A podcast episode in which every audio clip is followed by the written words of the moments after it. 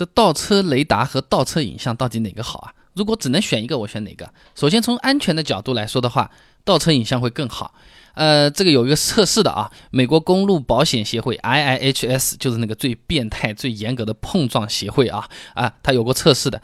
一百十一位志愿者倒车，然后呢，再把一个和幼儿大小的这么一个人偶放在车后面，最后面发现呢，使用倒车雷达撞到这个小孩子的比例是百分之九十三点七五，基本上每台车都撞到了啊。使用倒车影像撞到的比例呢是百分之五十六，这个呢是从。最终的人命安全的角度来讲这个问题啊，那如果是撞到障碍物的话，那是两说。那至少这个是可以给我们一个参考啊。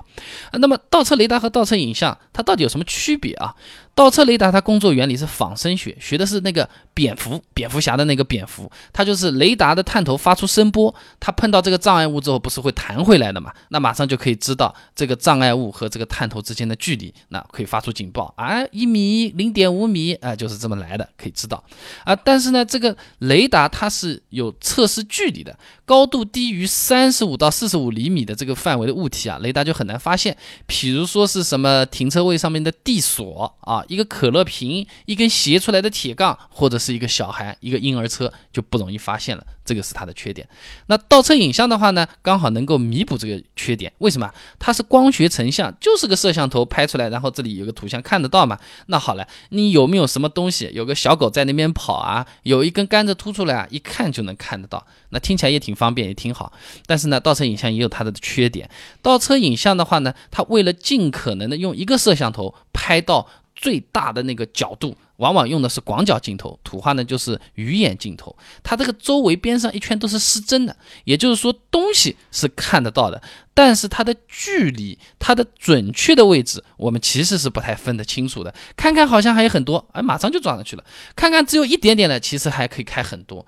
最理想的选择是倒车影像和倒车雷达。一起用，但现在不少的车子都会有什么？哎，只有倒车影像，没有倒车雷达；只有倒车雷达，没有倒车影像的。那如果只选一种，哪个比较好呢？那我个人建议呢，是选择倒车雷达，能够精确的判断距离。然后的话怎么办呢？这个反光镜多看看。吃的不准，或者说是感觉周围有可能是路况比较复杂，直接头探出去去看一看，无非倒的麻烦一点，但依然可以准确的完成这件事情。那倒车影像的话，就有可能一不小心速度快一点啊，没控制好啊，啊保险杠刮刮碰碰的事情比较多。虽然不一定是大事情，撞到小孩也更不可能啊啊，但是做油漆补补啊，总是比较费神费心。那么刚才讲的呢是买车的时候我们挑车子看配置，对吧？那如果买来就是个乞丐版，什么都没有，我自己装的话呢，呃，有两个原则啊。第一个原则呢叫低成本。低破坏原则就是说，我们这个装上去啊，不会影响原车的这些线路结构或者说是程序，那这个相对是比较好的。然后要便宜，对吧？那比较符合这个原则呢，一般就是倒车雷达了，只要那个后保险杠钻四个洞放进去就好了。哎，那你钻四个洞，感觉是不是很心疼啊？一般来说，高配车子和低配车子保险杠是一样的，你保险杠的反面都可以看到预留的打孔的位置，都给你叉叉画在那边的，所以说是完全没有问题的，线路也可以直接接过去。那第二个原则呢，就是高匹配。原则，比如说我们买这个车子啊，4S 店已经答应送我们一个导航了，导航上面的那个屏幕再接一个摄像头，其实就是倒车影像嘞。只要程序支持的话，那在这种情况下，那我们就应该优先选择倒车影像啊。这个匹配本身已经装好了，直接也都是看的。你单单装倒车影像，你结果还是需要买一个中控或者是导航才能有这个屏幕看这个东西啊。那相对来说，这样是最经济的。你如果再去装一个倒车雷达，额外接一路。那你的导航相对来说性价比就会偏低了，所以说就这么个建议。如果是送加装导航的，或者说本身就有导航的，优先接倒车影像会比较划算。如果说什么都没有，那直接接倒车雷达又便宜又好用。这个算是我的一个心得分享，你可以参考一下啊。